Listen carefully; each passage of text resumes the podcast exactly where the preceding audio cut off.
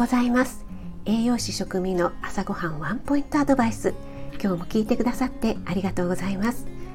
朝ごはんメニューの食材を一つピックアップして栄養について短めにお話ししています。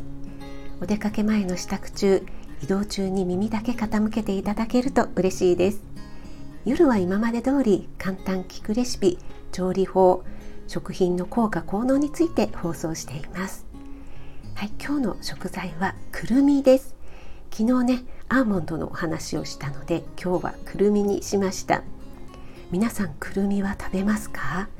私は昨日のアーモンドと同じく毎朝ヨーグルトに数粒入れて食べています。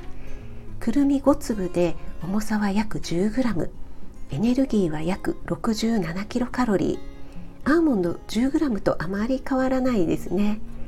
脂質は約 6.9g とくるみの方がやや多めなんですがこれは体にいい方のオメガ3という脂質ですね。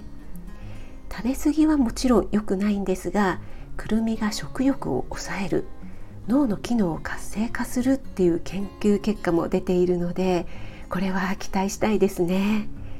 昨日のアーモンドと同じく小腹が空いた時におすすめです。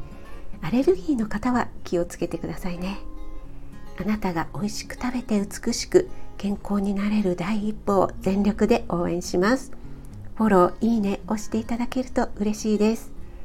2月17日水曜日今日も良い日になりますように気をつけていってらっしゃい。